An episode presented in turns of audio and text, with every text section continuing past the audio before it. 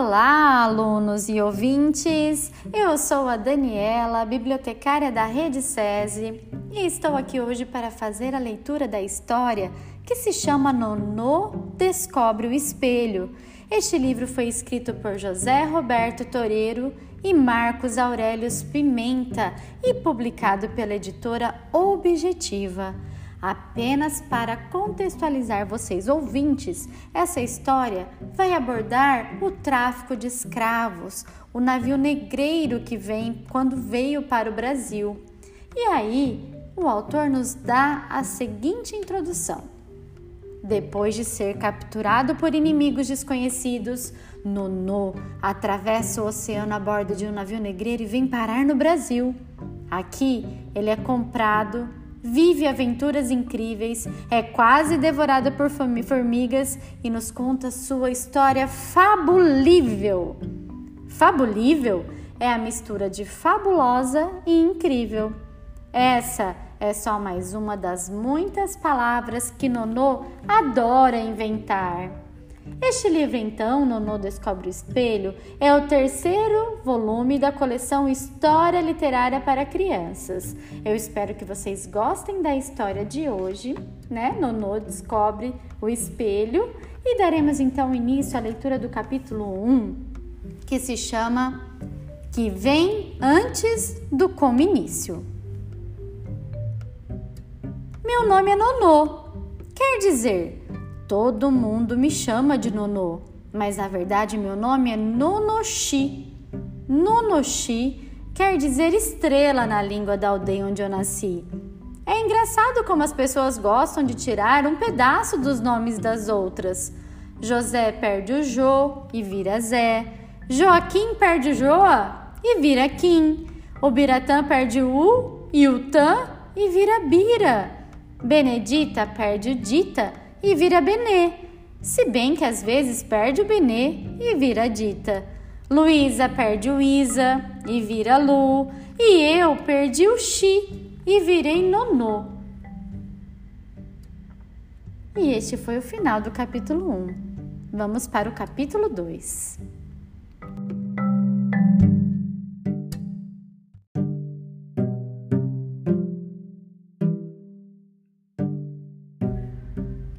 Capítulo 2 Como início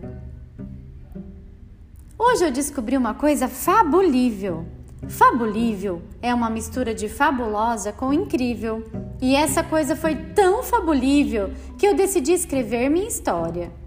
Peguei a pena, o papel e me sentei diante da mesa, mas aí, quando ia começar, fiquei perdido.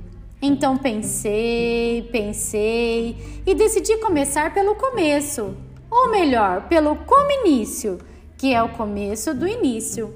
E o cominício de tudo foi com Olodumaré. Olodumaré é o Deus Criador. Ele é maior que os orixás, que também são deuses, só que menos poderosos. Um dia, Olodumaré chamou um dos orixás e disse: Oxalá vai fazer o mundo. Para isso, Olodumaré deu a ele duas coisas: uma galinha de cinco patas e um saco com areia, o saco da criação.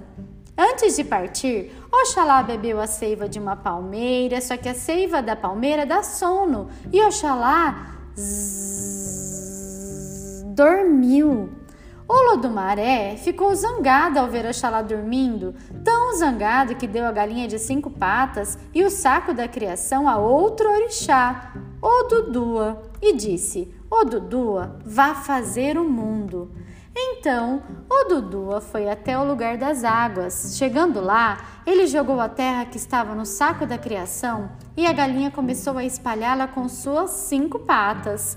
Quanto mais ela ciscava, mais a terra se alargava, formando os continentes. E assim a terra foi feita. Para não deixar Oxalá triste, Olodumaré permitiu que ele criasse os seres que povoavam o mundo. Foi aí que Oxalá fez o primeiro homem, que foi Gibedab, e a primeira mulher, que foi Motawed. Gibedab e Motawed tiveram filhos, que tiveram outros filhos, que tiveram mais filhos, que tiveram novos filhos, e assim foi, foi, foi até chegar em Uabubu, que é o meu pai, e Macalanga, que é a minha mãe. E aí eu nasci. Enfim, vamos para a leitura do capítulo 3.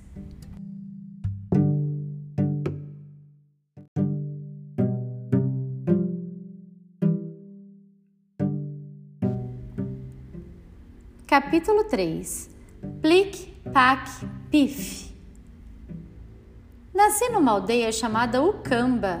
Ucamba quer dizer amizade em Quimbundo. Como todas as pessoas de Ucamba, sou negro e os fios do meu cabelo são enrolados como se fossem redemoinhos de vento. Sou mais magro que gordo, mais baixo que alto, meus olhos são castanhos e meus dentes são brancos. Tudo em mim é normal menos as minhas orelhas. Elas são grandes e ótimas. Acho que são tão boas porque minha mãe Macalanga sempre as puxava quando eu fazia alguma travessura. Por causa disso, eu consigo escutar qualquer barulhinho. Pode ser o plic, plic da chuva pingando no lago, pode ser o pac da lenha estalando no fogo, pode ser o pif da folha batendo no chão. Com as minhas super orelhas, eu escuto tudo. Enfim, vamos para a leitura do capítulo 4.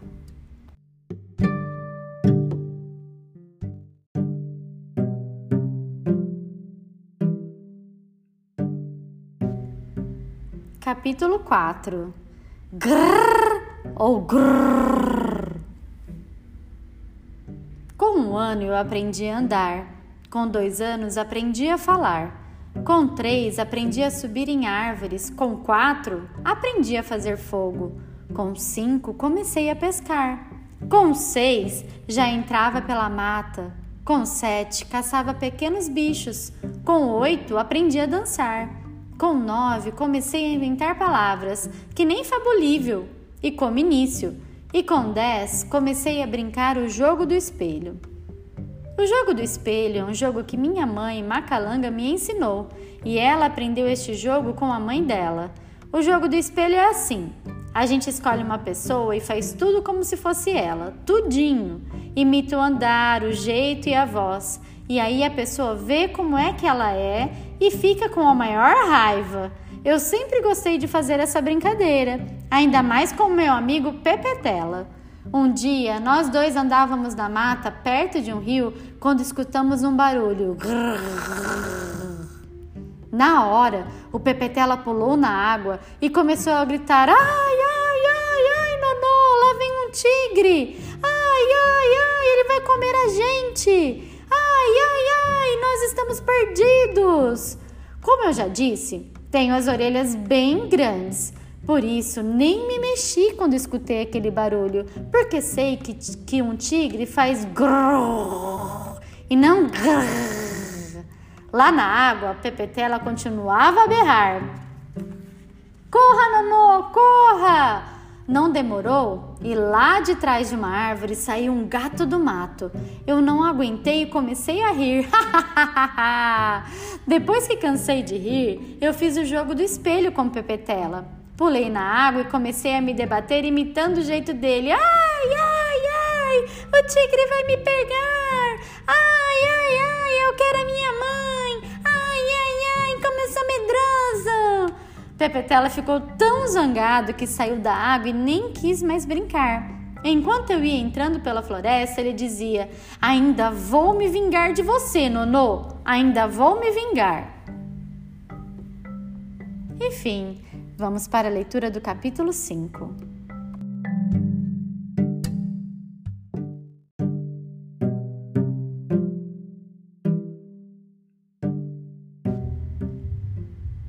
Capítulo 5 Cochileca O Pepetela ficou bravo, mas eu sabia que a braveza dele ia passar.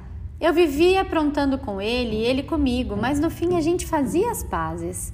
Enquanto eu esperava que ele voltasse, o vento começou a bater nas folhas das árvores. Elas começaram a fazer um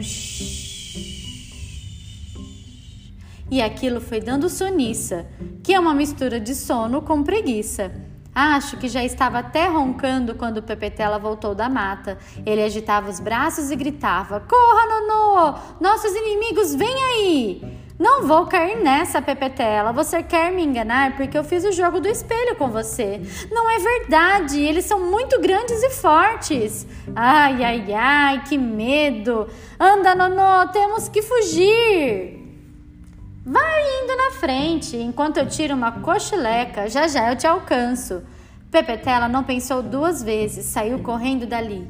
Eu fechei os olhos e voltei a dormir. Sonhei com uma árvore bem grande, cheia de galhos. Então começaram a chegar todos os tipos de pássaros: amarelos, verdes, vermelhos, brancos, pretos, listrados e com bolinhas. Um deles até tinha orelhas de abano e todos cantavam ao mesmo tempo. Foi um sonho maravilhoso.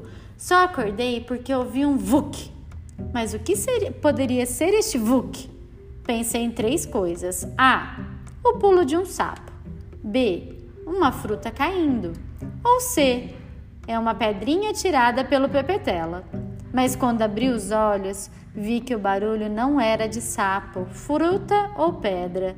Era a ponta de uma lança que tinha sido fincada perto da minha orelha. Enfim, vamos para a leitura do capítulo 6.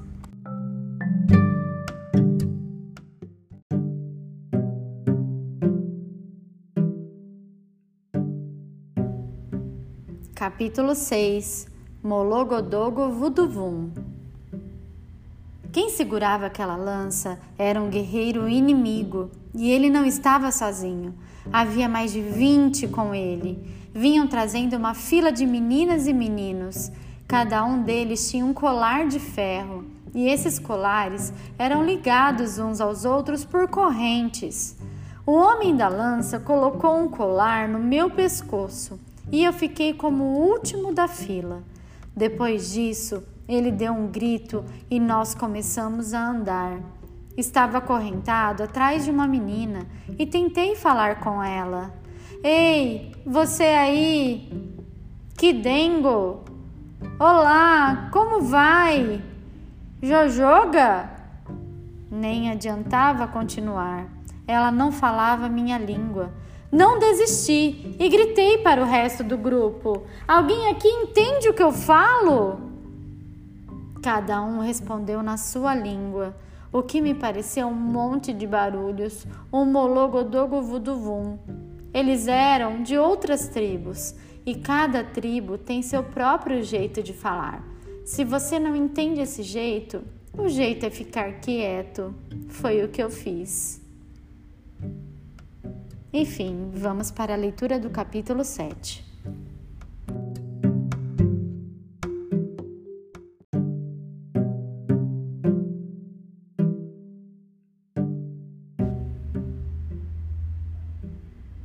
Capítulo 7 Clec, nhec,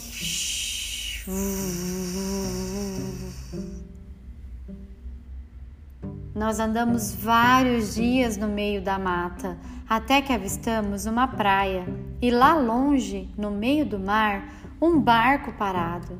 Um barco não, um navio. Um navio não, um baita de um naviozão. Ele era comprido e tinha umas árvores sem galhos fincadas no meio. Essas árvores tinham panos amarrados nelas. Toda vez que o vento soprava nos panos, ela, eles ficavam parecendo uma barriga de mulher grávida. Os guerreiros inimigos levaram a gente até a beira da praia e, chegando lá, nos meteram dentro de uns botes. Quando vi, a gente estava ao lado do naviozão. Subimos por umas escadas de corda e, assim que chegamos ao convés, pensei: aqui venta bastante e dá para ficar olhando o mar. Pelo menos a viagem não vai ser tão terrível. Mas eu estava enganado. Não era ali que nós iríamos ficar. Os marinheiros mandaram a gente descer para o porão. Já tinha umas 300 pessoas lá. Era um lugar escuro, abafado e o cheiro parecia uma mistura de suor, comida podre e bicho morto. Logo, fui acorrentado pelo pescoço. O cadeado nem tinha acabado de fazer seu cleque e um homem vestido, vestido, vestido preto desceu as escadas. Ele usava um colar com uma cruz de madeira e era muito, muito estranho. Os cabelos dele não eram enrolados e sua pele não era negra como a de todo mundo, era branca. Primeiro pensei que ele estava doente, depois que estivesse pintado, mas não, ele era daquele jeito mesmo. Sua branquez era tanto que dava para ver as veias azuladas dentro da sua mão. Esse homem branco levantou a mão e jogou pinguinhos d'água sobre nós. Disse também umas palavras esquisitas que eu não entendi, mas até me lembro das primeiras que foram. In nomine patri. Aí deu um cutucãozinho na testa, três no peito e foi embora. Então o naviozão começou a fazer uns barulhos. Primeiro o nheque de madeira estalando, depois o das ondas batendo no casco e finalmente o do vento ventilando as velas. A viagem estava começando. Ela ia durar 40 dias. 40 dias em que fiquei sentado num canto. 40 dias em que não vi o céu, o sol, a lua, as nuvens e as estrelas. 40 dias sem receber um ventinho. 40 dias aguentando um calor de matar. 40 dias lutando pelos restos de comida que eram jogados para nós. 40 dias fazendo xixi e cocô ali mesmo onde eu estava. 40 dias sendo atirada de um lado a outro como uma pedrinha dentro de um chocalho. 40 dias com saudades de meu pai e de minha mãe. Enfim, vamos para a leitura do capítulo 8.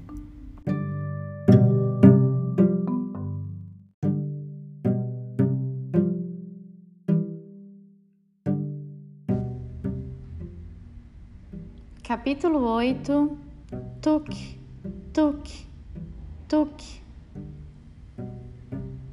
Quando já achava que ia ficar ali para o resto da vida, o navio foi parando, parando e parou. Daí fomos colocados nos botes e em menos de meia hora estávamos na praia. Eu fiquei feliz por pisar no chão de verdade, por ver o sol e sentir o cheiro das folhas, mas minha alegria durou pouco. Logo, um homem com um chicote na mão fez sinal para que as crianças formassem uma fila. E nós obedecemos, é claro. Ele foi andando à frente e nos fez entrar num galpão. Ali, outros homens cortaram nossos cabelos, nos lavaram, nos deram água e algumas laranjas. Estava com tanta fome que quase comia a casca delas. Depois, esfregaram óleo nos nossos corpos e nós ficamos brilhando tanto que parecíamos jabuticabas. O óleo era para deixar os escravos mais lustrosos e bonitos, assim como se faz nas lojas de carros hoje em dia. Eu não estava entendendo nada, mas fiquei ainda mais confuso quando a porta do galpão se abriu e uns brancos entraram ali. Eles olhavam para nós do mesmo jeito que os leões olham para as gazelas antes de dar o pulo.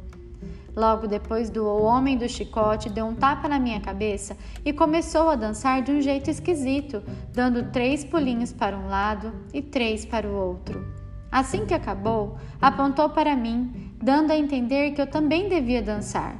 Mas eu achei o jeito dele dançar muito feio então comecei a balançar o meu corpo e a dar giros, que era como a gente dançava em Ukamba. Nesse instante, uma mulher branca se aproximou de mim. Ela era baixinha, quase não tinha pescoço e toda hora virava a cabeça para os lados, parecia uma coruja. Ela ficou me examinando como se eu fosse um bicho. Primeiro, arregalou meus olhos para saber se eu tinha vermes. Depois, abriu minha boca e sorriu ao ver que eu tinha dentes. Depois, ficou mexendo e remexendo no meu cabelo a cata de piolhos. Depois, olhou as solas dos meus pés procurando bichos de pé. E finalmente, me bateu de cima a baixo com uma varinha. Tuque, tuque, tuque. para ver se eu sentia dor em alguma parte do corpo. Quando acabou, ela sorriu para o homem de chicote e deu-lhe umas rodelas de metal. Este metal é o preço de um escravo como Nonô, que era 200 mil réis, mais ou menos o que ganhava um professor num ano de trabalho. Eu tinha acabado de ser vendido. Enfim, vamos para a leitura do capítulo 9.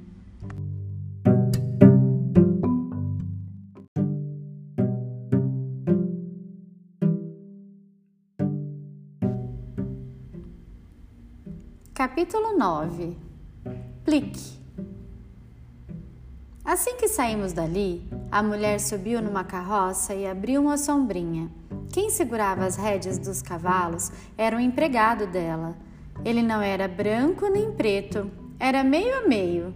Não que fosse preto de um lado e branco do outro. Ele era misturado, que nem quando a gente mistura café com leite.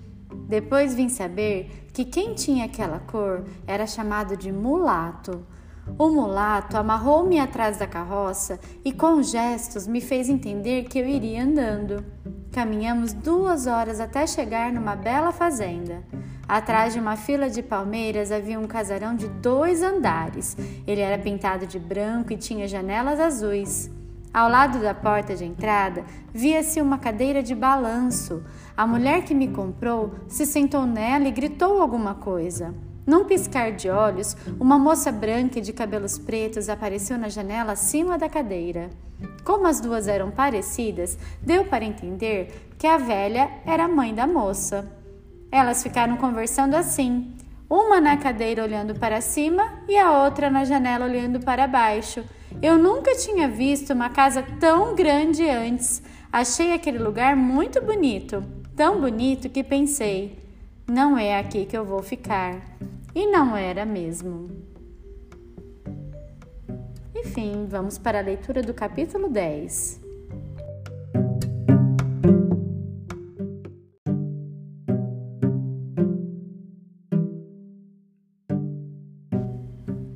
Capítulo 10 Maluco Ulisses O mulato me pegou pelo braço e me levou até um barracão comprido com várias portas. Enquanto ele mexia num dos cadeados, olhou para mim e disse: Senzala! Quando ele abriu a porta de uma das celas, nheque, eu levei dois sustos, um ruim e um bom. O susto ruim é que lá dentro era escuro, úmido e o cheiro, eca, não era dos melhores. O susto bom é que ali havia umas 20 pessoas, homens, mulheres, meninos, meninas, crianças de colo e até uma velha. Era um barulhão. Uns estavam armando uma fogueira, outros faziam batuques, uns conversavam e outros já dormiam.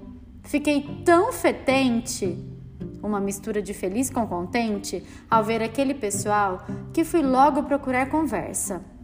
Oi, tudo bem? Parolono. Oi, tudo bem? Nepá. E você, fala minha língua? Notoloque. Cada um vinha de um lugar com uma língua diferente. Eles se entendiam uns com os outros porque já estavam aqui há muito tempo e falavam a língua da terra. Como não ia aprender nada em uma noite, resolvi dormir. Achei uma esteira vazia ao lado da mulher velha e me deitei ali. Pensei que logo pegaria no sono, só que às vezes o corpo quer dormir, mas a cabeça não. As ideias lá dentro ficam correndo, pulando, saltando, se embaralhando e a gente não consegue descansar. No meio dessa confusão toda, eu comecei a sentir saudades da minha aldeia. Lembrei de Uabobu, meu pai, que tinha orelhas como as minhas, e lembrei de Macalanga, minha mãe, que tinha olhos lindos, um de cada cor. Aquelas lembranças me deixaram triste e eu comecei a chorar. Logo, o virou não porque eu estivesse chorando com eco, é que a velha atrás de mim também chorava. Sentei-me na esteira para secar as lágrimas. Ela também se sentou e secou as dela. Aí aconteceram umas coisas maluculas, que é uma mistura de malucas com ridículas. Eu fiquei em pé e ela também ficou. Eu cruzei os braços e ela cruzou igual. Eu fiz uma careta e ela armou uma cara tão esquisita que eu tive que me segurar para não dar risada. Eu comecei a dar pulinhos e ela se pôs a saltitar. Nessa hora, não resisti e perguntei: Por que a senhora está fazendo isso? É o jogo do espelho, ela respondeu. A senhora conhece o jogo do espelho? Claro, ele é muito antigo. Eu adoro esse jogo. Eu também. Escuta, será que a gente pode parar de dar pulinhos? Acho bom, meu pé já está doendo. Paramos com aquele pula-pula e deitamos de novo nas esteiras. Eu já estava quase fechando os olhos quando levantei no arranco e comecei a sacudir a velha. Você fala minha língua? Você entende o que eu falo?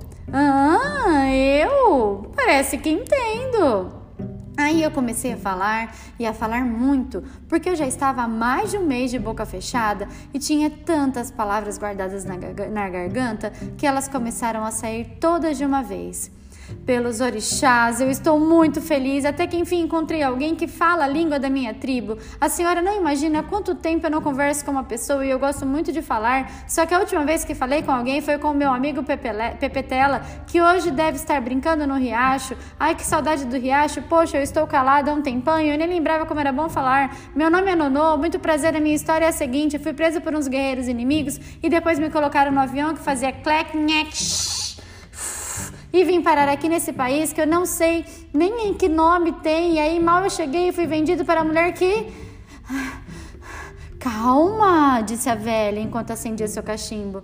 Respire um pouco enquanto eu te conto umas coisas. Eu respirei fundo e ela foi em frente. Meu nome é Zé Fabier. Você está numa terra chamada Brasil, que fica muito, muito longe da África, do outro lado da água sem fim. Isso aqui é uma fazenda. A dona dela e da gente é a das dores, pelos orixás. A das dores é ruim que dói, mas a filha dela e a Iá Letícia é boa gente. Antes que eu pudesse falar um A, ela chamou os outros escravos do quarto.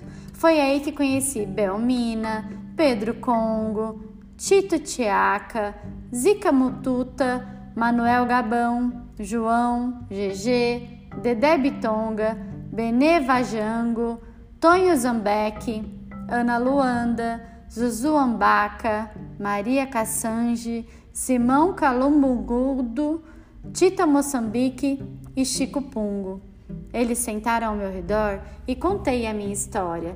Zé Fabié ia traduzindo tudo. Quando fui me deitar, estava até com dor na língua. Minha vontade era ficar um mês sem falar. Enfim, vamos para a leitura do capítulo 11.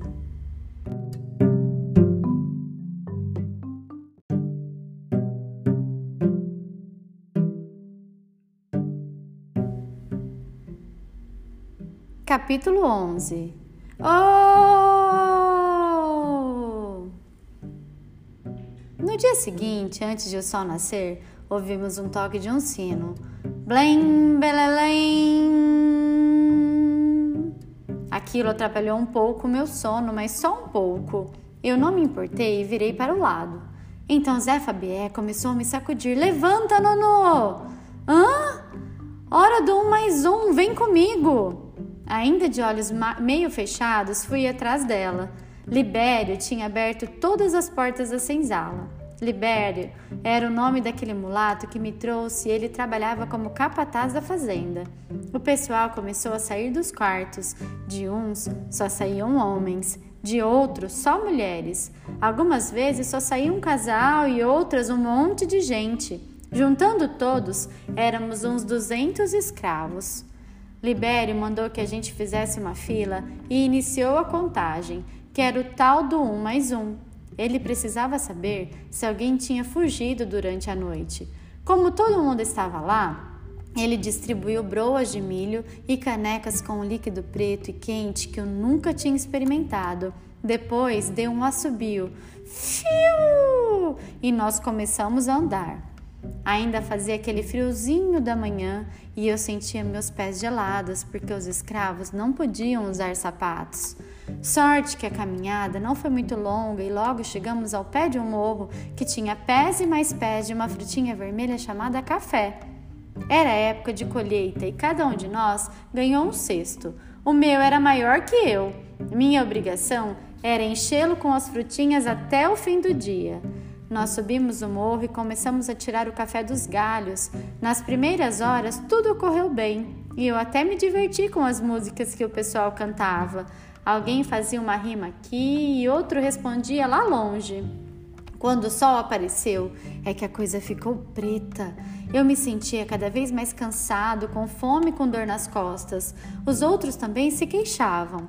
Zé Fabié suava tanto que uma hora disse: Meus orixás, eu preciso parar.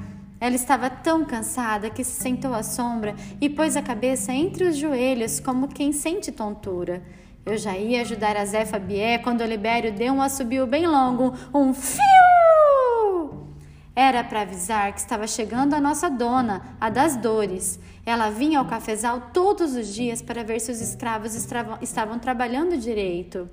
A das dores veio numa rede amarrada num pau e cada ponta desse pau era levada por um escravo. Vendo Zé Fabié parada, ela da, saltou da rede, pôs as mãos na cintura e berrou: Libério! Dez chibatadas nessa negra!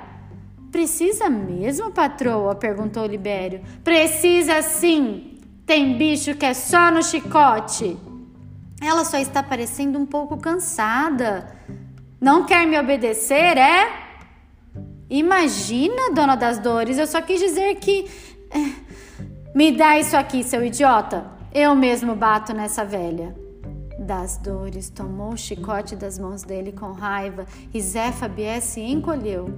Os escravos fecharam os olhos e só ficaram esperando para ouvir aquele spaft que o chicote faz quando bate na gente. Só que não teve spaft. Até hoje não sei o que passou pela minha cabeça naquela hora, mas eu dei um pulo e segurei o braço da das dores no ar. Aí todo mundo fez oh! Das dores ficou tão braivosa, que é uma mistura de brava com raivosa, que virou para Libério e gritou: Leva esse moleque até em casa, ele vai ver o que é um. Enfim, vamos para a leitura do capítulo 12.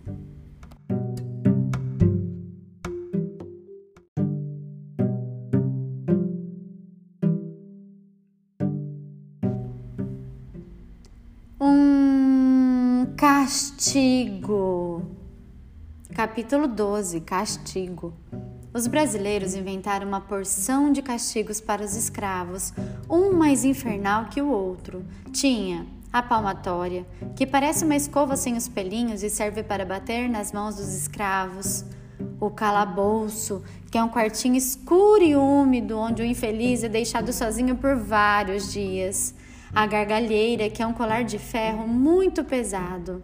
O anjinho, que é um tipo de anel de ferro que fica apertando os polegares, as chibatadas, que podiam ser até 200 para quem tentasse fugir, a máscara de ferro, que só tem um furinho para cada olho e aí não se pode comer nem beber, o afogamento, que é mergulhar a cabeça do escravo numa tina de água até ele quase perder a respiração, e o viramundo, uma barra de ferro que prendia os pés e as mãos do escravo no chão e ele ficava com a bunda para cima, vendo tudo de cabeça para baixo.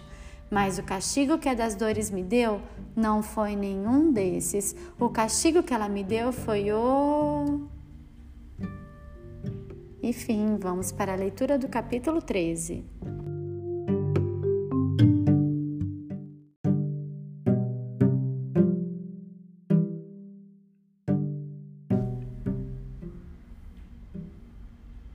Capítulo 13 Banho de mel A primeira coisa para dar o banho de mel é prender o escravo numa tora de madeira. A segunda é jogar mel nele. Isso eu achei bom, até dei uma lambidinha no meu ombro direito. Mas quando fui lamber o esquerdo, vi uma formiga andando perto do meu dedão do pé. Ela até podia me picar, mas era uma só e não ia doer tanto. O problema é que as formigas não são bichos egoístas, elas gostam de dividir tudo. Essa primeira avisou a outra, que avisou a outra, que avisou a outra, e no que eu olhei de novo já era um batalhão de formigas em volta de mim. Dava até para ouvir o tic-tic-tic das patinhas delas andando pelo chão. Mas elas não ficaram no chão. Subiram pelas minhas pernas e começaram a me morder. Foi uma dor tremenda, uma dor tão grande que eu comecei a gritar: Ai, ó, ui. Dei ais, ós e uis tão desesperados que acabei chamando a atenção da filha das dores. Ela pôs a cabeça para fora da janela e viu o que estava acontecendo. Num instante, desceu as escadas com um balde de água na mão e tibum! Despejou tudo em cima de mim. Aquilo foi muito bom. As formigas fugiram e soltei um ar de alívio. A moça estava muito brava, muito mesmo.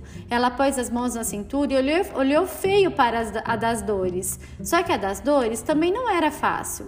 Ela cruzou os braços e ficou encarando a filha. Parecia que elas iam ficar ali a vida inteira, uma olhando para a outra e a outra olhando para uma. Mas de repente, as duas começaram a gritar e ao mesmo tempo, mesmo que eu soubesse a língua delas, não ia entender nada. A barulheira só parou quando a filha lambuzou os próprios pés com mel. Vendo que as formigas iam mordê-la, das dores gritou alguma coisa para Libério e saiu dali bufando. Enquanto lavava os pés, a filha olhou para mim e sorriu. Ainda estava tentando entender aquilo tudo quando Libério jogou mais água sobre mim para tirar o resto do mel. Depois, me desamarrou, me jogou sobre seu ombro e me carregou dali. Em minutos eu estava num quartinho limpo e confortável dentro do casarão. Enfim, vamos para a leitura do capítulo 14.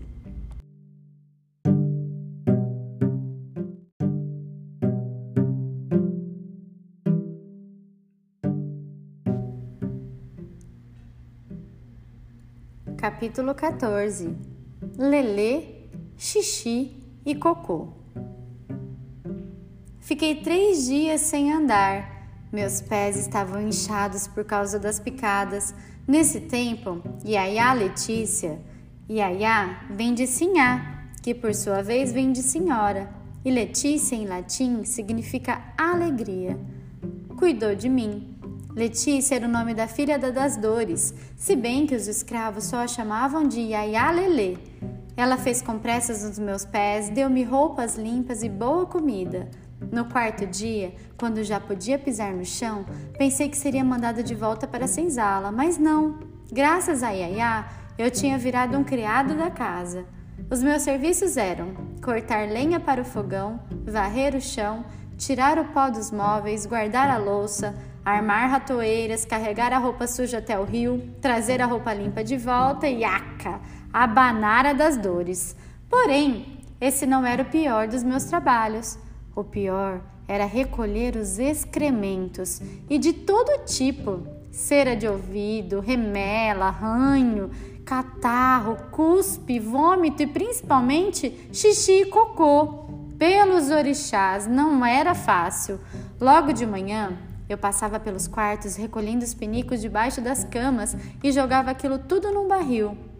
Quando ele ficava cheio, eu ia até ao rio e despejava aquele caldo nojento nas águas. Fazia isso duas vezes por dia. Ainda bem que minhas orelhas é que eram grandes e não meu nariz.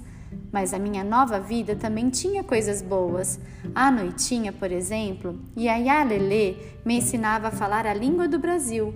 Até que enfim, aqueles grunhidos começaram a ter algum sentido para mim.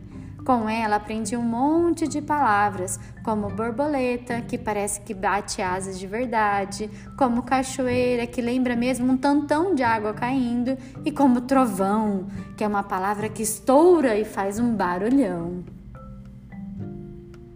Enfim, vamos para a leitura do capítulo 15.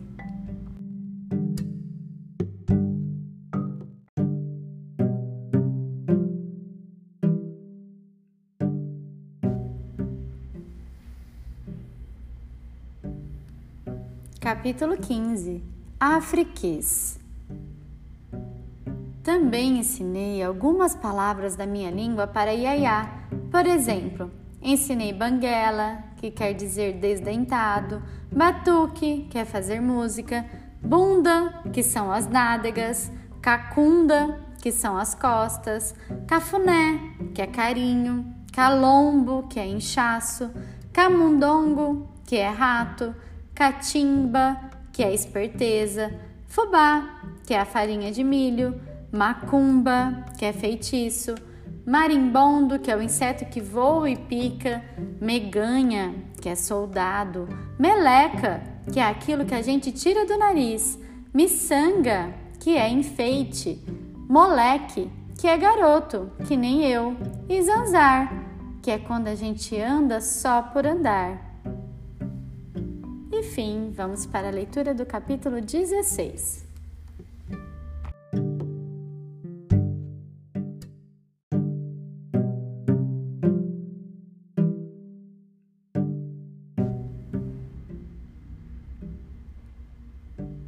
Capítulo 16 A Moreninha e o Moço Loiro O tempo passou, eu aprendi a falar português e até passei a fazer outros serviços. Um deles era ajudar Libério com as compras da casa. Por conta disso, um dia fomos até uma loja da vila para comprar um livro que Yaya queria ler. Ele se chamava A Moreninha. Já estávamos indo embora quando um moço loiro veio em nossa direção. Logo que o viu, Libério falou: Ah, não, o senhor de novo? Mas Libério, não adianta, não posso ajudar. Por favor, não tem como, nhonhô, sinto muito. Quer que eu peça de joelhos? Disse o moço loiro, ficando de joelhos. A lenga-lenga continuou por um tempo com ele implorando e Libério se esquivando. Aquilo me deixou tão curioso que eu tive que perguntar o que estava acontecendo. Libério apontou para o moço e falou: Este aqui é o senhor Hilário. Hilário em latim significa alegre, risonho. Ele é dono da fazenda Paraíso, uma fazenda igual à da dona das dores. Igual não, disse Hilário. A fazenda das dores tem escravos, a Paraíso só lavradores. E qual é a diferença? perguntei. Os lavradores são livres e recebem o salário no fim do mês. Assim trabalham com mais vontade e eu colho mais café que a das dores. E como ele colhe mais café que ela, ela odeia ele, explicou Libério. A dona das dores odeia todo mundo, falei. Hilário suspirou e disse: Mas eu queria que ela gostasse de mim. Por quê? O senhor quer casar com a dona das dores? perguntei.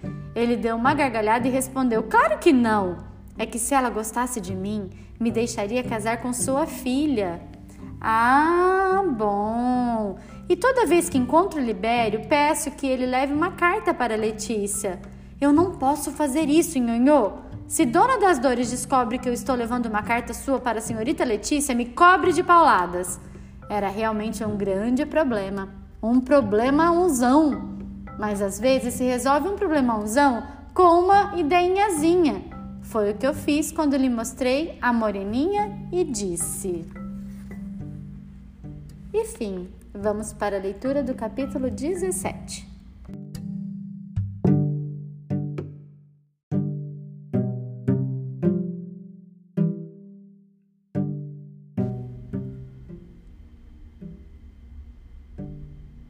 Capítulo 17 A ideiazinha por que Ioiô não escreve alguma coisa na primeira página desse livro? A dona das dores nunca vai procurar aqui. Enfim, vamos para a leitura do capítulo 18.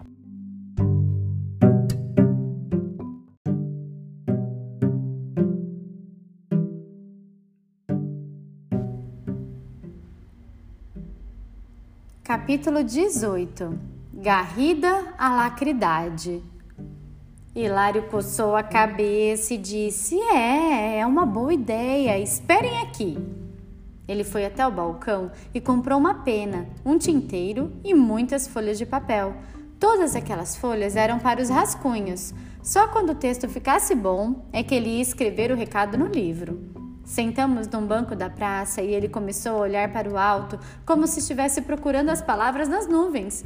Como o céu estava nublado, acho que ele encontrou palavras demais, tanto que não sabia se começava o bilhete com minha riqueza, ou minha joia, ou minha cara, ou minha querida, ou minha adorada, ou minha paixão, ou meu amor, ou meu coração, ou meu docinho de coco. Quando já tinha uma montanha de folhas amassadas do seu lado, resolvi dar um palpite. Por que o senhor não escreve só o nome dela?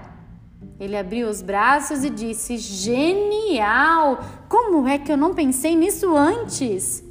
Depois disso, ele escreveu o bilhete rapidinho, o que para ele queria dizer mais ou menos uma hora. Então ficou de pé e o leu para nós. Letícia. É com garrida alacridade que proclamo ter os mais pulcros afetos por vós. Indago, todavia, desposaríeis este vosso venerador? Do sempiterno vassalo Hilário. O que vocês acharam? Libério olhou para cima e eu olhei para o chão. Vamos, falem alguma coisa, suplicou Hilário. Está muito simples?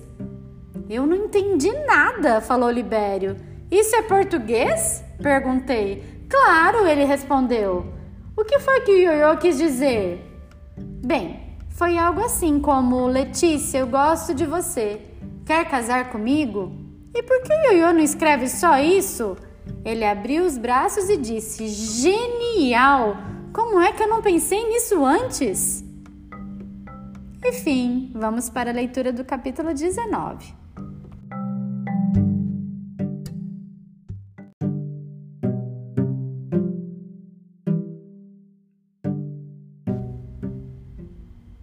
Capítulo 19 Hum... Assim que cheguei à fazenda, fui correndo entregar o livro para Nhanhá Lelê. Queria ver sua cara quando lesse o recado de Ioiô Hilário.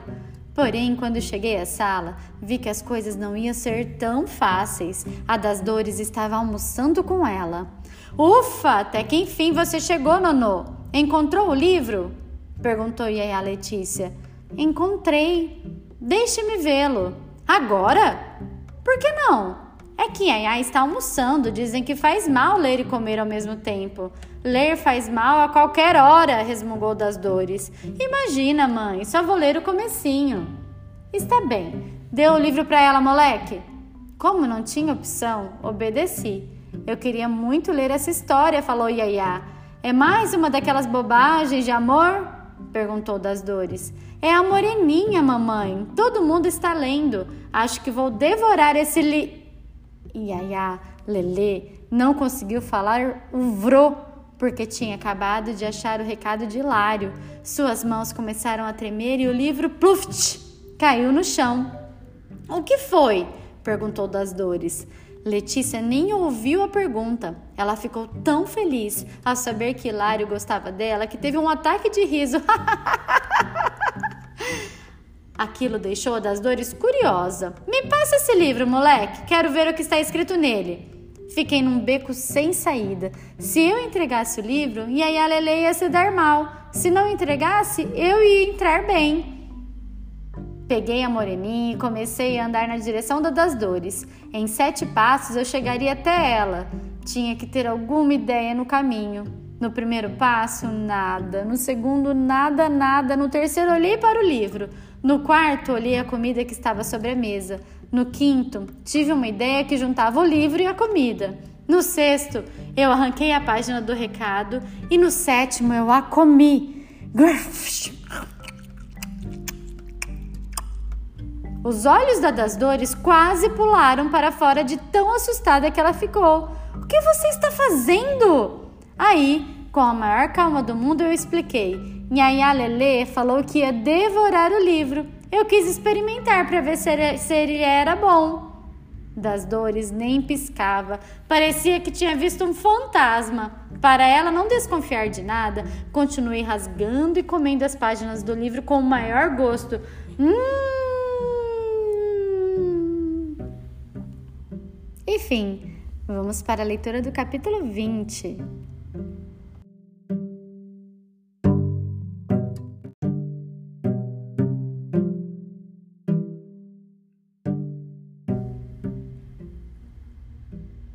Capítulo 20. Minha barriga sofreu um pouco nos dias seguintes, mas mesmo assim eu fiquei fetente por ter ajudado Yaya Lelê. Uma semana depois daquilo, ela disse para Das Dores que gostaria de ler um outro livro. Ele se chamava Moço Loiro. Posso mandar o Nuno à vila, mamãe? Mande outro, sugeriu a Das Dores. Esse moleque come livros. Comia, mamãe.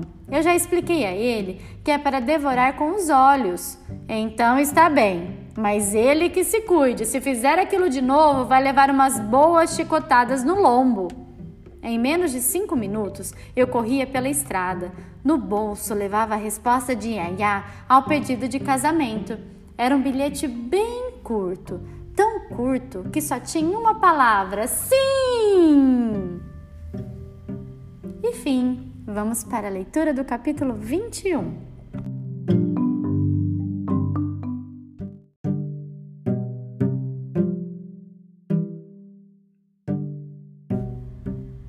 Capítulo 21 Pocotó Passaram-se alguns dias de completa pasmice, que é uma mistura de pasmaceira com mesmice. Tudo andava como sempre. As flores floriam, as frutas frutificavam e a das dores brigava com todo mundo. Mas, no fim de tarde, quando Libério vinha trazendo os escravos de volta do cafezal, ouviu-se um pocotó, pocotó, pocotó, pocotó, pocotó. Barulho é esse, Nonô? perguntou Yaya Lelê, sem tirar os olhos do livro que eu tinha comprado para ela.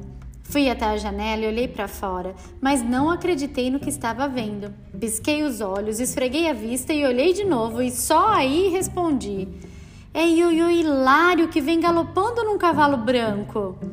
Ela ergueu-se num pulo e o moço loiro caiu no chão. Depois, toda atrapalhada, correu até a janela. Lá embaixo, seu amado desceu do cavalo e caminhou em direção a das dores, que estava sentada em sua cadeira de balanço, logo abaixo de nossa janela. Assim que se pôs diante de das dores, Hilário tirou o chapéu e ofereceu-lhe um ramalhete de rosas. Ela, porém, nem descruzou os braços. Já disse que não quero que o senhor ponha os pés nas minhas terras. Mas eu não pus os pés, pus os sapatos. das dores continuou de cara fechada.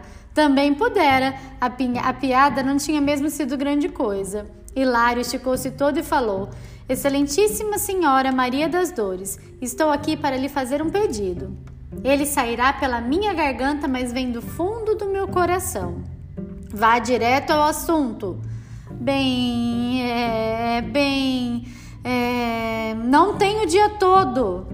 Certo, vamos lá. Coragem, Hilário, coragem, disse ele para ele mesmo. Então pigarreou e falou de uma só vez.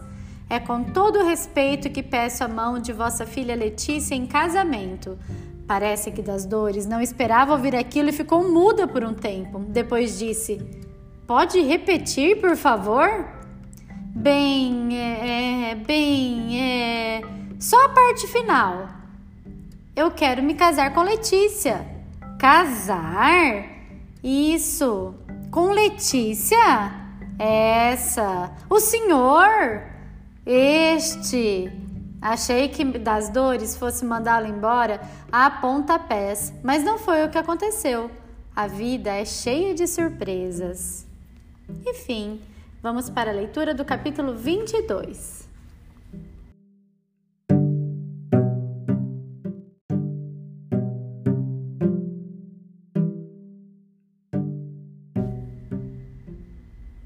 Capítulo 22 Tristaiva Das dores abriu um sorriso e disse a Hilário que tinha ficado contente por ele ter feito o pedido. Porém, ela continuou, preciso ter certeza de que o senhor realmente merece casar a minha filha. E, para isso, terá que passar por três provas. Passarei por três, trinta ou trezentas, Senhora das Dores. Só preciso saber quando e onde. Elas serão feitas aqui e agora, Senhor, diante de mim e de meus escravos. Está pronto? Prontíssimo! Lá em cima, Letícia deu-me um beijo na testa e eu sorri. Parecia que tudo ia acabar bem.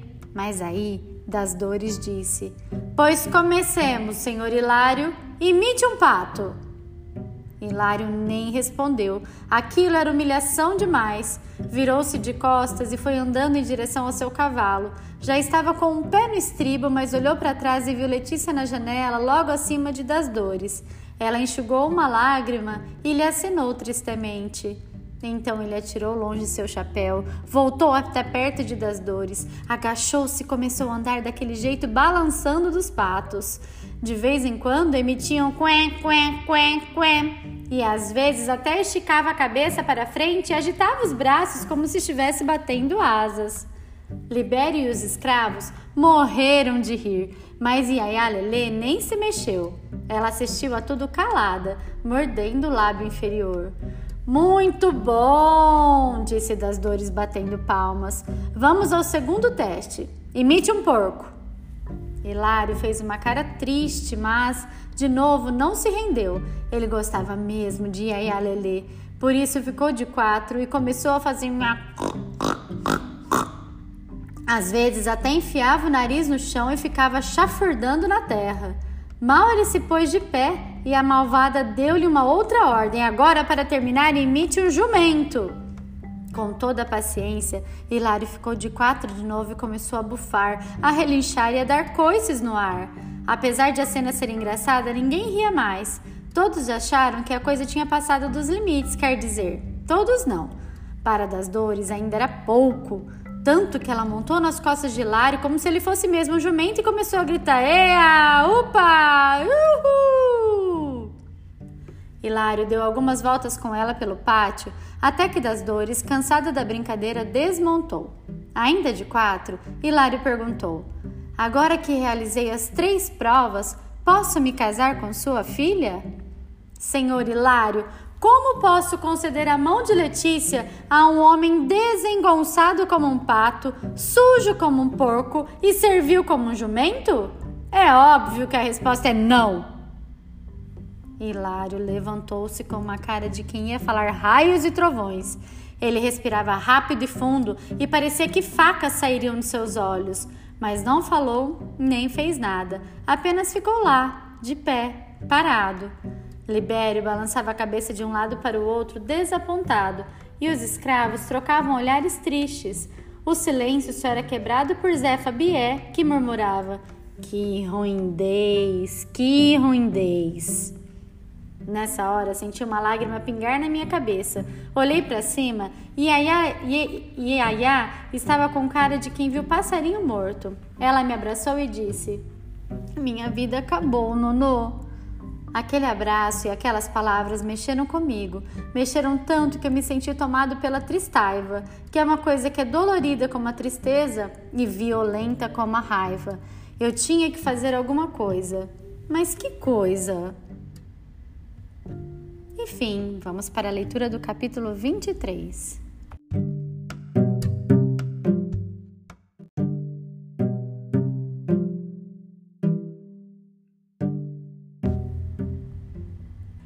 Capítulo 23 Ploft Olhei para cima e vi a Iá triste. Olhei para o lado e vi o barril de excrementos. Olhei para baixo e vi das dores exatamente sob a janela. Minha cabeça juntou as três coisas e no momento seguinte eu já estava jogando aquele monte de cera de ouvido, meleca, remela, ranho, cuspe, catarro, mijo e bosta lá para baixo. Quando vi a maçaroca caindo, percebi que tinha feito uma doidice. Era uma daquelas ideias de qual a gente se arrepende no instante seguinte. Fiz então três pedidos aos orixás. Primeiro, pedi que aquilo fosse um sonho e nada estivesse acontecendo de verdade. Depois, que aquela sopa mal cheirosa voltasse para dentro do barril. E por fim, pedi que pelo menos ela não acertasse a das dores, mas não adiantou. Eu estava bem acordado, a sopa fedorenta não voltou para o barril e acertou as das, a das dores em cheio. Ploft!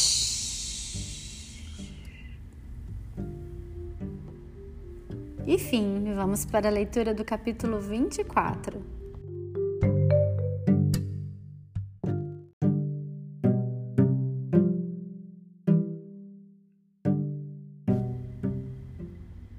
Capítulo 24 Goleca Aquela goleca, mistura de gosma com meleca, caiu em cima da cabeça das dores e foi descendo pelo seu corpo. Entrou na sua roupa, escorregou pelos braços, pelas costas, pelas pernas e chegou até os sapatos. Ela sentia tanto ódio que não conseguia se mexer, parecia uma estátua, só que em vez de ser de pedra, era uma estátua de goleca. Ninguém soltou um pio enquanto a gororoba enlameava das dores, mas o silêncio só durou até a hora em que Zé Fabié não aguentou e deu uma tremenda risada. aí, todo mundo fez a mesma coisa. E aí a Letícia, Hilário, Libério e todos os escravos. Foi um tão grande que fazia eco nas montanhas. Das dores ficou verde de raiva. Quero dizer, verde por dentro, porque por fora continuou marrom. Seus punhos estavam fechados e ela espremia os olhos de ódio. Ao virar a cabeça para mim, ela me viu ali, segurando o barril, então gritou: Libério, me traga aquele moleque! Em seguida, encarou Hilário e apontou para a saída: Fora da minha fazenda! Imediatamente, senhora, as coisas aqui não estão me cheirando bem mesmo. Aí apanhou o chapéu, subiu em seu cavalo e foi-se embora. Quando Libério me levou até das dores, ela pegou o chicote e disse: Tire a camisa. Enfim, vamos para a leitura do capítulo 25.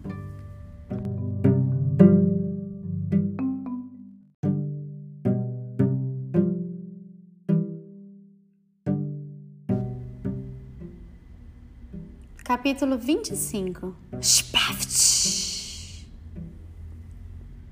Apanhar é uma coisa estranha. Um golpe parece igual ao outro, mas não é. Cada um dói de um jeito diferente. A primeira chibatada é a que machuca mais, tanto que o barulho dela é chipaft, que é o chipaft do chicote, mas o ai da dor. A segunda já dói um pouco menos e faz só chipafchai. Na décima chibatada, a gente já se acostumou com o sofrimento e o barulho de cada golpe, golpe é só chipaftai. Mas lá pela vigésima chibatada, a gente começa a ficar com ódio de quem está dando com o chicote. Então a gente escuta o chipaft e faz de raiva, o que juntando dá chipaft. Só que apanhar cansa muito. Uf, e o cansaço vai ficando maior que o ódio. Tanto que, nos últimos golpes, o barulho vai ficando assim: chipatuf, chipatuf, chipatuf. E o último golpe de todos é uma dor misturada com alívio. Ah, e por aí e por isso fica chipafta. Enfim, vamos para a leitura do capítulo 26.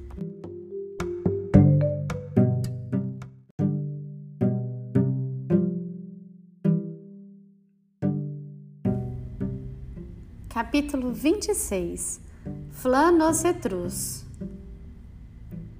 Assim que terminou de me castigar, a das dores gritou para os escravos: Vocês não riram de mim? Pois agora quem vai rir sou eu Todos vocês vão apanhar. Tirem as camisas e fiquem de joelhos. Tenha piedade, patroa, suplicou Libério. O menino já foi punido e os outros não fizeram nada. Cala a boca, paspalho, você vai apanhar também. Eu? Mas não sou negro nem escravo. Sou a dona desta fazenda e bato em quem eu quiser. Todos formaram um grande círculo, tiraram suas camisas e se ajoelharam de costas para das dores. Ela ficou no meio da roda, distribuindo chibatadas à torta e à direito. Chipaft, chipaft, chipaft. Achei que ela não fosse conseguir bater em todos, mas eu estava enganado. O ódio é que nem o amor, ele dá força para as pessoas. Mesmo cansada, mesmo com dor nos braços, ela não parou de bater. Chipaft! Chipaft! Chipaft! Assim que das dores acabou de nos surrar, fomos para a senzala. Ninguém dizia nada. Íamos devagar e com a cabeça baixa.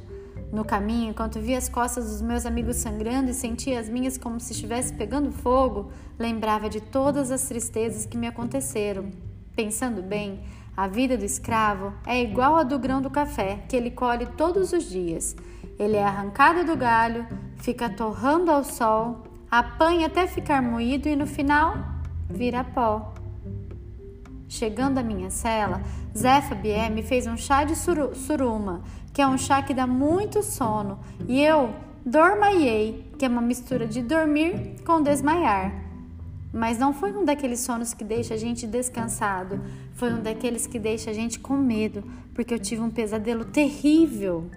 Sonhei que estava na floresta e um animal medonho me perseguia. Ele tinha pernas de flamingo, corpo de rinoceronte e pescoço de avestruz. Era um flanocetrus. Mas o pior é que ele tinha a cabeça da das dores. Até no sono ela me infernizava. Enfim, vamos para a leitura do capítulo 27.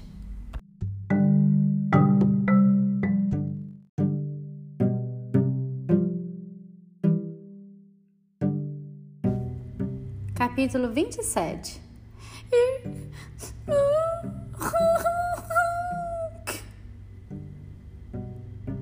Aquela noite foi horrível para mim.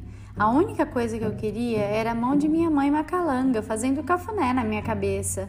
Foi quando senti a mão de alguém me cutucando. Mãe? Perguntei meio dormindo. Não, sou eu, Zé Fabié, disse ela que estava envolta nas fumaças do seu cachimbo. O que foi, Zefa? Tem uma visita para você. Abri os olhos e levei um susto. Pelos orixás. Psss, fale baixo, Nonô.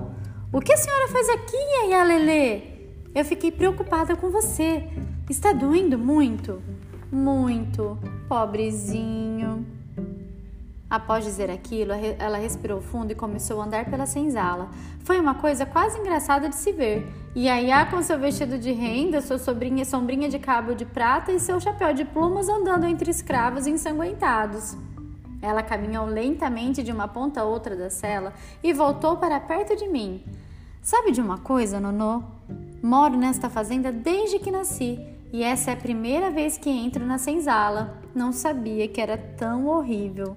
Com os olhos rasos d'água, ela continuou: Tudo vai muito errado, meu Deus. Esse ódio, esses castigos, essa maldade de minha mãe.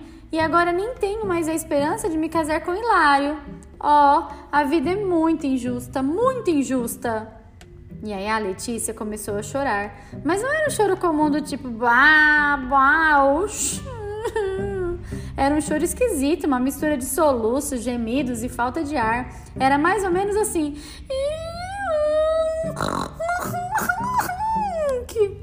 A cara dela se retorcia toda e o queixo tremia. Era uma coisa bem feia de se ver. Mas se aquilo já era horrível, o que aconteceu depois foi ainda mais. Zé Fabié começou a imitá-la. Que de repente eu estava entre duas pessoas que choravam alto e faziam caretas. Aquilo foi tão impressionante que os outros escravos se levantaram das esteiras para ver de perto. E a Iá parou de chorar e perguntou: Nonô, o que foi que deu na Zé Fabié? Ela está fazendo o jogo do espelho. Que jogo é esse? Ela finge que é outra pessoa e aí a outra pessoa se vê como é. Quer dizer que eu choro desse jeito? Mais ou menos. Que horror! Acho melhor pensar duas vezes antes de fazer isso de novo. Ou três. Esse jogo do espelho é assustador, disse Yaya. Assustador, repeti. É terrível a pessoa se ver como é. Terrível. Ninguém continua o mesmo depois dele. Nonô? Em que você está pensando, Nonô? Acho que tive uma ideia. Que ideia? Conta pra mim! Enfim, vamos para a leitura do capítulo 28.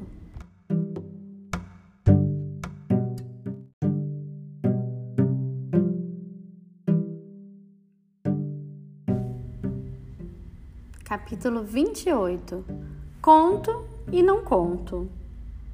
Eu contei qual tinha sido a minha ideia para Yaya Lelê, mas não vou escrever isso agora.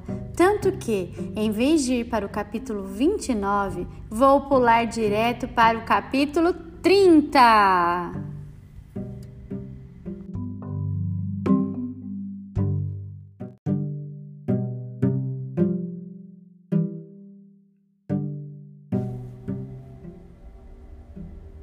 Capítulo 30 Paft Quando o sino tocou no dia seguinte, das dores se levantou bocejando, estalou as costas e abriu os olhos devagar. Aí viu que estava usando roupas de escravo. Pior que isso, viu que estava com roupas de escravo numa esteira. Pior que isso, viu que estava com roupas de escravo numa esteira no meio da senzala. Os escravos passavam por ela indiferentes, indo em direção ao pátio para a contagem. Será que ainda estou dormindo? perguntou das dores para si mesma. Então ela deu um tapa na própria testa e pof! E depois falou: Não, isso doeu demais, eu estou acordada mesmo. Ainda com a testa doendo, das dores se pôs na frente de uma das escravas, a Zika Mututa, e gritou com toda a força: Pare aí, sua africana desgraçada! Você não vai dar nem mais um passo antes de me explicar o que está acontecendo. Zica Mututa nem ligou, só desviou dela e disse: Não amola, Zé Fabié! Das dores riu um riso nervoso. Zé Fabié? Que história é essa?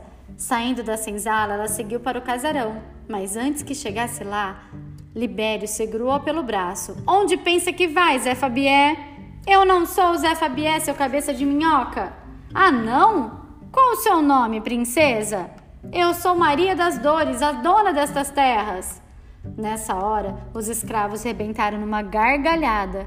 Muito zangada, ela se livrou de Libério e saiu correndo.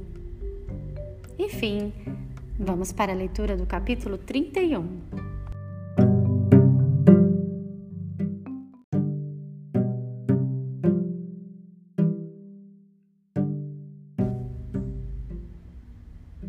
Capítulo 31 Luffy, Luffy Quando entrou no casarão, das dores quase botou o coração pela boca de tão espantada.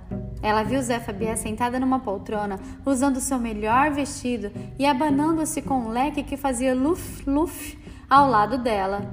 E aí a Lelê chorava sem parar. Por favor, mamãe! Não e não, respondeu Zé Fabié. Quer que eu lhe peça de joelhos? disse Letícia, ficando de joelhos. Pode pedir até de cabeça para baixo. Nunca vou deixar você se casar com aquele animal. Ele não é um animal. Tem razão. É três: um pato, um porco e um jumento. Não diga isso, mamãe. Eu amo o senhor Hilário. Azar o seu. Com ele você não case, ponto final das dores, não estava entendendo nada, mas uma mãe é uma mãe. Ela ficou sentida ao ver Letícia chorando. Meio sem jeito, entrou na conversa. Você quer um lenço, filha? Que você está dizendo, Zé Fabié? Eu não sou sua filha. Depois ela apontou para Zé Fabié e disse: Minha mãe está aqui. Das dores ia dizer qualquer coisa quando Libério chegou correndo lá de fora e apanhou-a pelo braço. Mil perdões, patroa, é que hoje a Zé Fabié acordou meio doida. Fiquem tranquilas que eu vou dar um jeito nela. E a Zé Fabié lá da cadeira gritou: Faça isso mesmo, Libério, e sem dó. Tem bicho que é só no chicote. Enfim, vamos para a leitura do capítulo 32.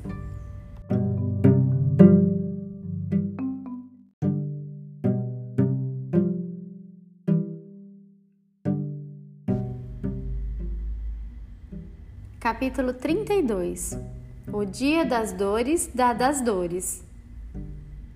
Libério levou a das dores para trabalhar no cafezal. No caminho, todo mundo falava mal dela. A das dores é muito ruim, disse Zuzu Ambaca. Como pode fazer a gente trabalhar desse jeito? falou Pedro Congo. E nunca se cansa de bater, disse Ana Luanda. Será que não vê que está matando a gente? falou João GG. E ainda maltrata a própria filha, nem deixa ela casar com Ioiô Hilário, disse Dedé Bitonga.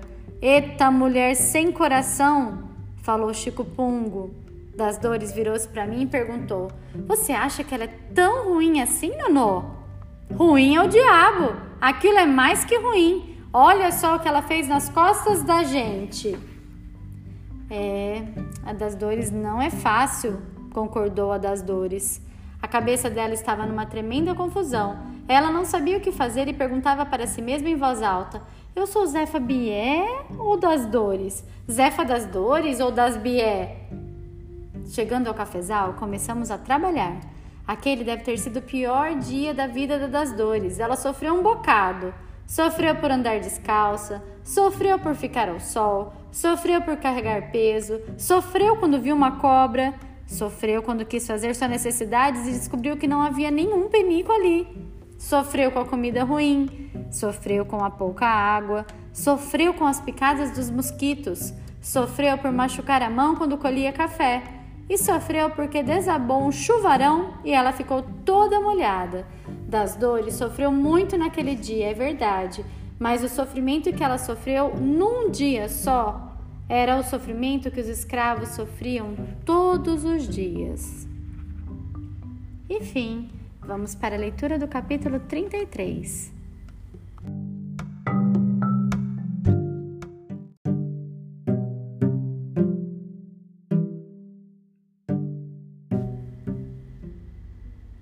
capítulo 33. Fiu! Lá pelas 10 horas, Libério assobiou. Fiu! Era Zefa Bié que vinha ver se todo mundo estava trabalhando direito. Ela chegou do mesmo jeito que a das dores, deitada numa rede trazida por escravos. Quando Zefa chegou perto de Das Dores e olhou para o seu cesto, viu que ela havia colhido poucas frutinhas. Mas o que é isso? Essa negra aqui não colheu nada. Me deu o chicote, Libério. Ela pegou o chicote e gritou para das dores: Fique de costas! A das dores estava tão atrapalhada, tão perdida e tão confusa que não pensou duas vezes. Ficou de costas para sua dona, quer dizer, escrava. Zé Fabié já ia dar a primeira chibatada quando dei um pulo e segurei seu braço no ar. Todo mundo fez oh! Zé Fabié espetou os olhos em mim e gritou para Libério: Leve esse moleque até em casa, ele vai ver o que é castigo. Enquanto Libério ia me arrastando e Zé Fabié me xingava de todos os nomes que conhecia, a das dores olhava para nós com os olhos arregalados e a boca aberta. Enfim, vamos para a leitura do capítulo 34.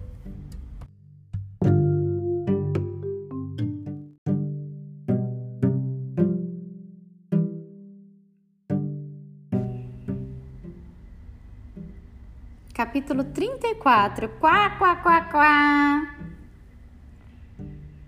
Quando eu e Libério estávamos chegando ao casarão, Yaya Lele correu até nós. Como vai indo nosso plano? Até aqui está tudo bem, respondi. Quase fiquei com pena das dores, falou Libério. Quase. Logo depois apareceu Zé ainda carregada por dois escravos. Ela vinha com uma cara bem brava. Quando chegou perto de mim, puxou minha orelha do mesmo jeito que minha mãe Macalanga fazia e berrou: Esse moleque ainda não está em cima do formigueiro? Que moleza é essa, Libério? Eu sou a das dores, me obedeça! Eu, Libério e a Yalele pensamos que ela tinha endoidecido, mas logo Zé Fabié soltou minha orelha, deu uma risada, quá, quá, quá, quá, e disse: Calma, eu não fiquei louca, não. É só brincadeira. Aí a gente também riu muito e eu lembrei como surgiu o nosso plano. Enfim, vamos para a leitura do capítulo 29. 29? É, aquele capítulo, o capítulo que faltava.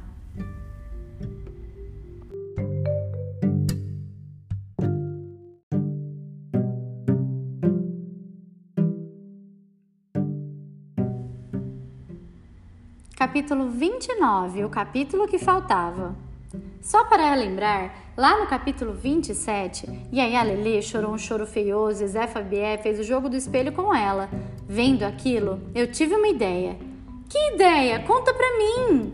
Pediu Yaya Lele e eu contei. A gente podia fazer o jogo do espelho com a das dores. Você ficou louco, Nonô?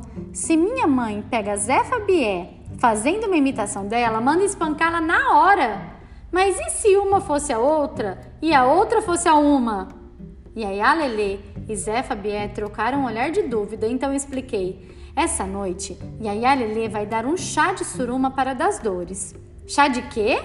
perguntou Letícia. É uma erva forte, Yaya, observou Zé Fabié. Tomou, caiu. Eu continuei. Com isso, ela vai dormir feito uma pedra. Aí a gente traz a das dores para a senzala e leva Zé Fabié para o casarão. Amanhã todo mundo fala com uma como se fosse a outra e com a outra como se fosse uma. Ótima ideia! disse Letícia. Viver feito escrava vai ser bom para minha mãe. E viver feito patroa vai ser bom para mim, falou Zé Fabier. Depois contamos o plano para Libério e para os escravos. Todo mundo bateu palmas para mim. Enfim, vamos então agora para a leitura do capítulo 35.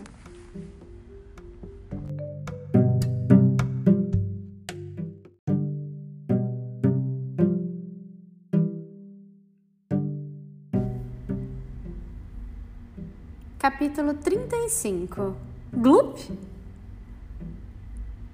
Depois de das dores ter vivido um dia de escrava, ela ficou tão cansada que foi direto para a esteira.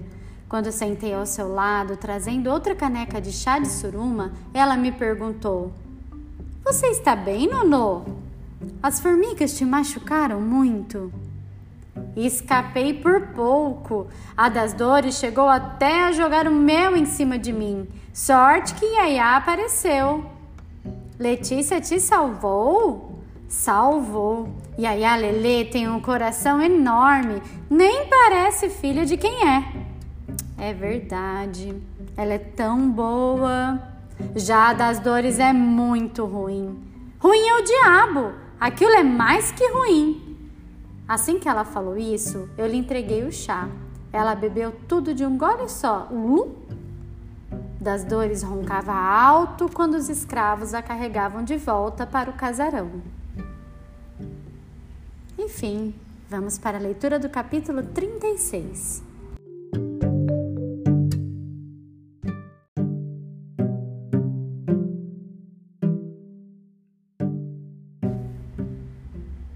Capítulo 36 Maricotinha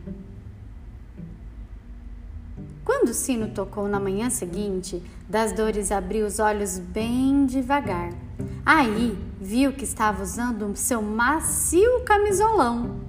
Melhor que isso, viu que estava com seu macio camisolão em sua confortável cama. Melhor que isso, viu que estava com seu macio camisolão em sua confortável cama no meio de seu belo quarto. Então gritou: Letícia! E aí a Lelê correu para ver o que sua mãe queria.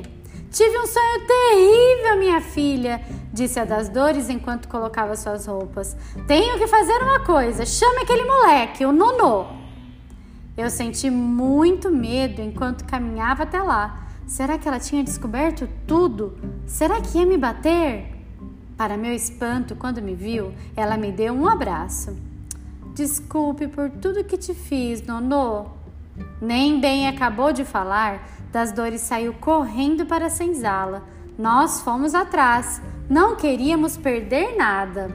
Libério tinha acabado de fazer a contagem e os escravos já estavam indo para o cafezal. Então das dores gritou: Parem! Quer dizer, esperem um pouco, por favor.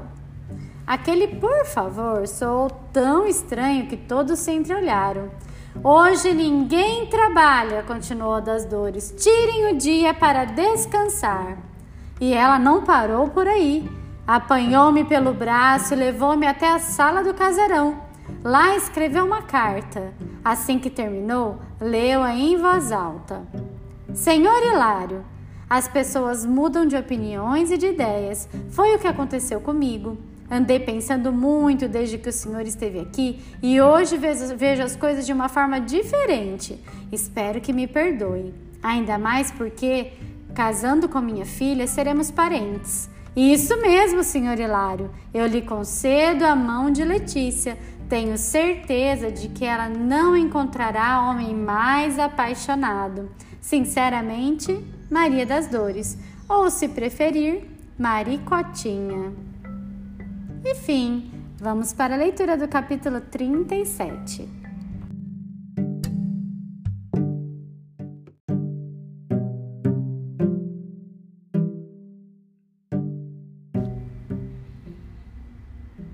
Capítulo 37 Bum bum paticundum pro gurundum Alguns meses depois, Ioiô Hilário e Yaya Letícia casaram-se na igreja da fazenda. Das Dores fez questão de que todos os escravos fossem convidados. Os fazendeiros vizinhos não apareceram, pois acharam revoltante ficar sob o mesmo teto que negros. Suas mulheres também não vieram. Disseram que não queriam encostar seus vestidos em africanas molambentas. Pior para eles, o casamento foi supimpa. Quando a porta da igreja se abriu e a Letícia apareceu, todos ficaram com cara de besta. Ela estava linda. Achei que fosse chorar seu choro horrível, mas o bom Deus dos brancos nos poupou disso. O problema foi o Iô Hilário. Lá na frente no altar, ele fez uma careta e começou a fazer assim.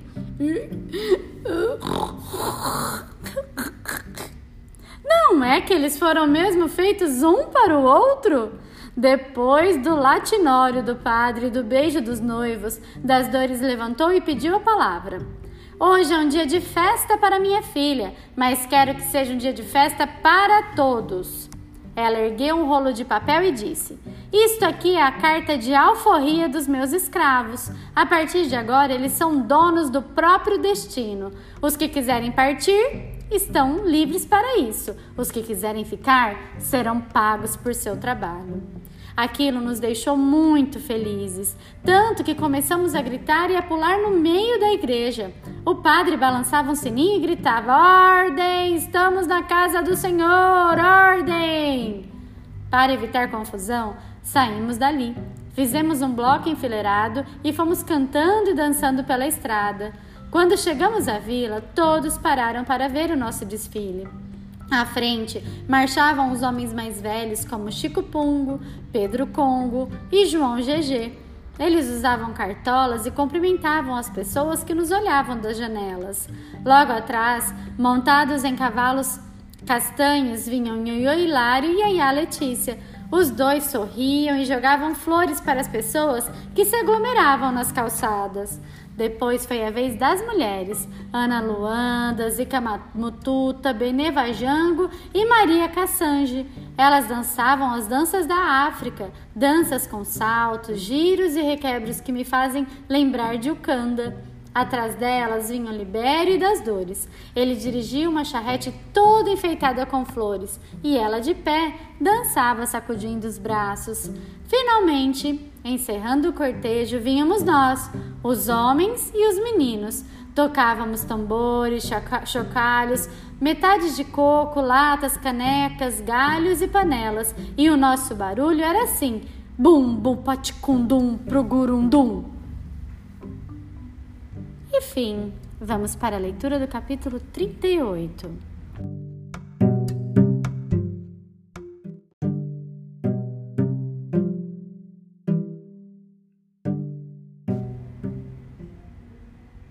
Capítulo 38 A coisa fabulível. Já faz um tempo que tudo isso aconteceu e ainda estou aqui na fazenda. Muitas coisas mudaram desde então. Ioiô Hilário das Dores juntaram suas propriedades e hoje tem a maior plantação de café do Brasil. Yaya Lelê dá aulas de português na antiga senzala, que agora virou escola. Pendurada na porta de entrada tem uma placa onde está escrito Escola da Fazenda das Dores. Alguns ex-escravos resolveram voltar para a África. Das dores, Deus deu-lhes o dinheiro para a passagem de navio. Eles, que vieram no porão, voltaram no convés. Das dores, deu-me de presente uma casa perto do rio. Ela é tão bonita que quando a vi pela primeira vez pensei: não é aqui que eu vou ficar. Errei. Eu moro nela com Zé Fabié um dia, nós dois estávamos conversando sobre o futuro. Foi aí que descobri a coisa fabulível que me fez escrever essa história. Eu perguntei: Você pensa em voltar para a África, Zefa? Não sei, Nonô. Tem dia que eu acho que sim, tem dia que eu acho que não, disse ela soltando fumaça pelo cachimbo. Pois comigo é igual. Já me acostumei com aqui, Nonô. Fiz amizades, gostei da comida, aprendi a língua. Não sei se ia saber viver na África de novo. É, eu entendo. Mas às vezes tenho saudades da minha aldeia. Nem me fale. Tenho saudades dos rios, das montanhas, dos bichos e mais ainda da minha filha. Você tem uma filha? Tenho. E como é o nome dela? Macalanga. Maca o quê? Langa. Ela era maravilhosa e o que eu mais gostava é que ela tinha um olho de cada cor. Um pouco antes de eu ser capturada, ela me disse: Mãe, eu estou esperando o nenê. Será que um dia eu ainda vou conhecer esse meu netinho, Nonô? E fim. Final do capítulo, final da história. E que final incrível, pessoal! Vocês concordam? Eu fiquei aqui toda arrepiada. Adorei fazer a leitura deste livro com vocês, para vocês né, e com vocês. Espero que vocês tenham gostado também. Fiquem bem e até a próxima!